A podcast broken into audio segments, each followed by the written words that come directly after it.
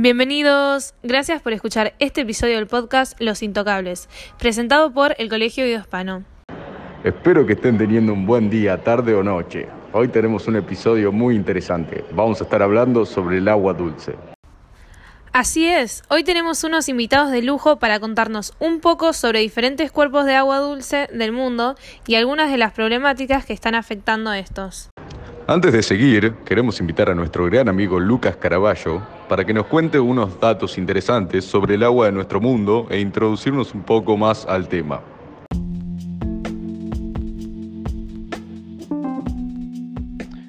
Muy buenas. Eh, antes que nada, gracias por la introducción, Joaquín, Camila. Eh, así es como ustedes decían, hoy yo quería contarles un poco sobre el mundo acuático. Específicamente les voy a hablar del agua dulce, esta misma, como ya sabemos, que es el agua que contiene mínimas cantidades de sales disueltas. Por esto mismo, se diferencia del agua de río o de mar.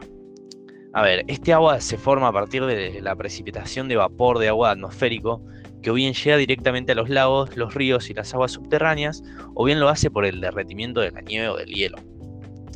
Hay algo curioso sobre esto, y es que como ya sabemos, la Tierra tiene una disponibilidad de agua de 1.386 millones de kilómetros cúbicos, de los cuales 97,5% es agua salada. Por lo tanto, lo restante, que serían 2,5% del agua en el planeta, es agua dulce.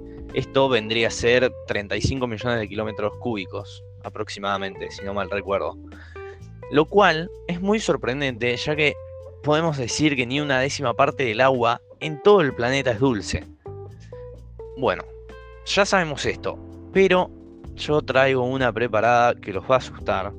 No sé si asustar, a lo mejor sorprender un poco.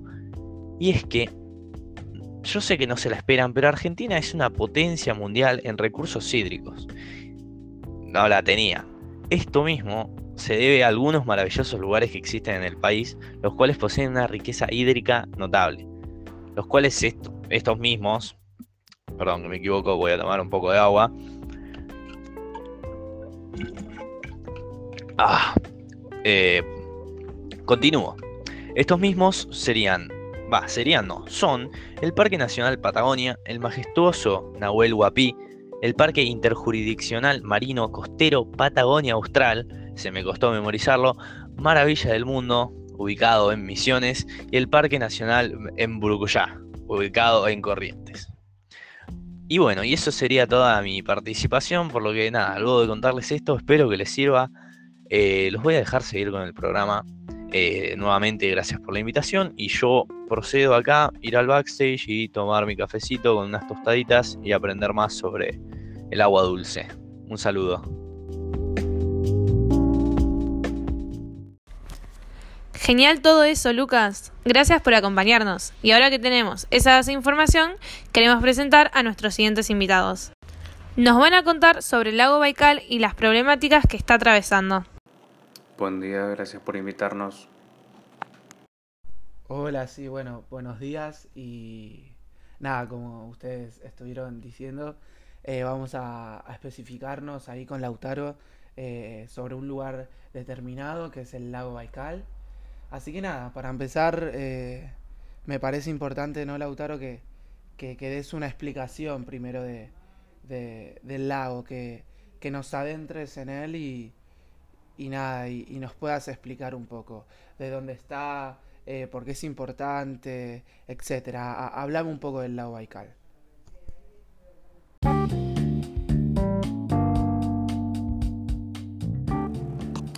Bueno, Ciro, respondiendo a tu primera pregunta, el lago Baikal es un lago de origen tectónico, es decir, son los lagos que se rellenan por las depresiones creadas por fallas y plegamientos.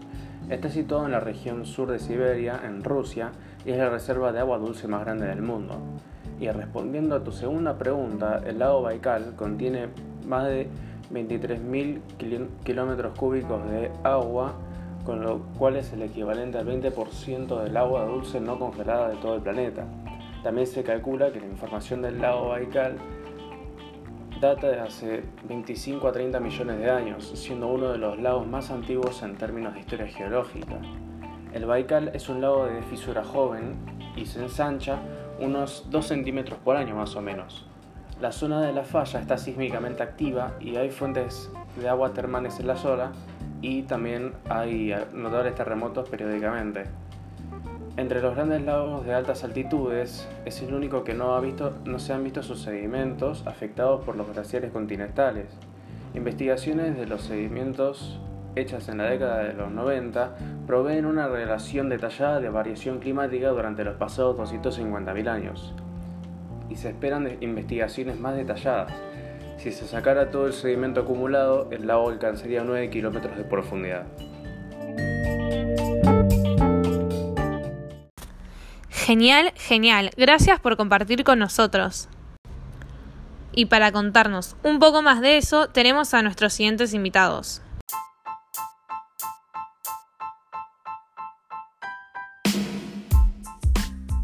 Muchas gracias. Primero querría que me comentes un poco sobre la ubicación geográfica del arroyo Maldonado. El arroyo Maldonado está ubicado en la región centro-este de la Argentina. La mayoría de su curso está distribuido bajo la avenida Juan B. Justo y recorre 48 barrios.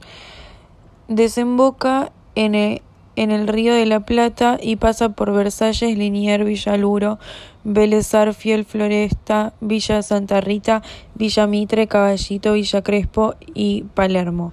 Este arroyo nace en La Matanza, tiene una longitud de 21 kilómetros aproximadamente. Pese a la contaminación de estas aguas, todavía se pueden encontrar peces, mayormente bagres. En el arroyo entubado es el arroyo más entubado más importante de la ciudad. Luego está el arroyo Medrano y el arroyo Vega.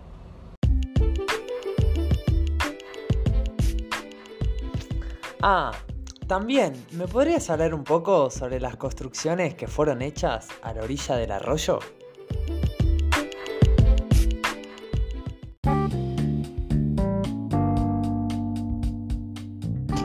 El arroyo Maldonado fue uno de los límites naturales de la ciudad antes de que los partidos de la provincia de Buenos Aires de Belgrano y Flores fueran incorporados en 1887. El 22 de mayo de 1814 se inauguró el primer puente estable que tuvo la ciudad de Buenos Aires, en el cruce del Maldonado con la huella que luego se convirtió en la Avenida Santa Fe. El plano topográfico de Adolfo Sordeaux en 1850 se ve cómo recorre la llanura deshabitada de Palermo de San Benito, lo cual dio origen a los barrios de Chacarita y Colegiales. Y por último, quisiera saber sobre cuál es la contaminación y qué provoca en dicho arroyo.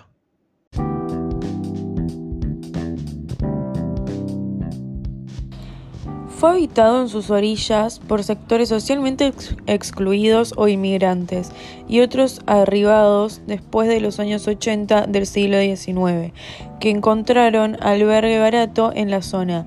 Allí se construyó, cuando la zona estaba prácticamente despoblada, la Fábrica Nacional de Calzado hacia el 1888, pionera de la futura Villa Crespo sobre terrenos que pertenecieron a la quinta de Lebrero. Allí se remataron parcelas cercanas y se efectuaron leteos que se poblaron de obreros trabajadores de la fábrica.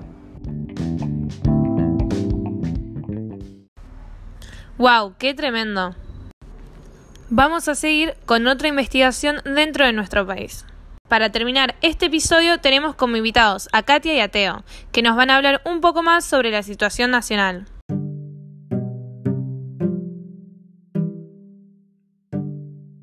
Hola, ¿cómo están? Es un placer poder estar acá. Yo soy Teo y le voy haciendo unas preguntas a mi compañera Katia. Hola Katia, ¿cómo estás?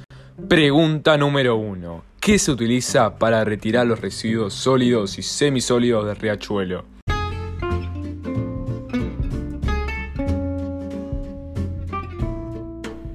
Buenas, muchas gracias por la invitación. Eh, bueno, bien, el riachuelo es una zona altamente contaminada y para limpiarlo se utilizan unas barreras de contención que poseen un flotador, el cual se hunde un metro bajo el agua y retiene todos los residuos que se encuentran en el espejo de agua. Este residuo eh, se acumula y a través de barcazas se le introduce dentro de la lancha que tiene un sistema de contención.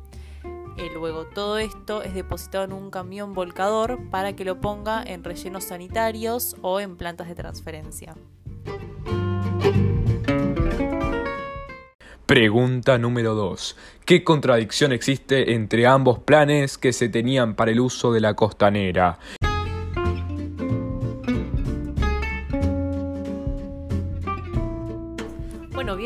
Mencionás, eh, estas ideas que se habían planteado se contradicen bastante, ya que en un principio la zona del riachuelo se pretendía utilizar como un lugar de paseo, como sucede en las costas de los ríos europeos, por ejemplo pero al mismo tiempo se proyectaba como el lugar perfecto para el desarrollo industrial, especialmente para la industria petrolera, frigorífica y curtiembre. Entonces ahí encontramos algo extraño que claramente no podría funcionar en conjunto debido a la contaminación que generarían estas industrias. De manera que ambos planes no podrían coexistir de ninguna manera.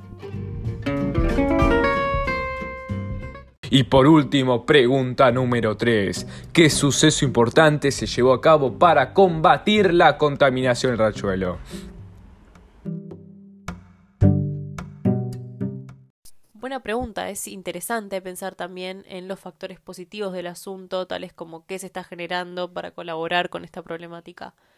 Así que bien, para revertir este estado de contaminación de la cuenca, una actividad que está llevando a cabo Acumar es un plan que incluye la construcción de una planta para tratar gran parte de los efluentes cloacales de la ciudad de Buenos Aires y el conurbano, las cuales una vez tratadas, sus aguas residuales son tratadas nuevamente y volcadas al río de la Plata bajo niveles y normas de calidad establecidas.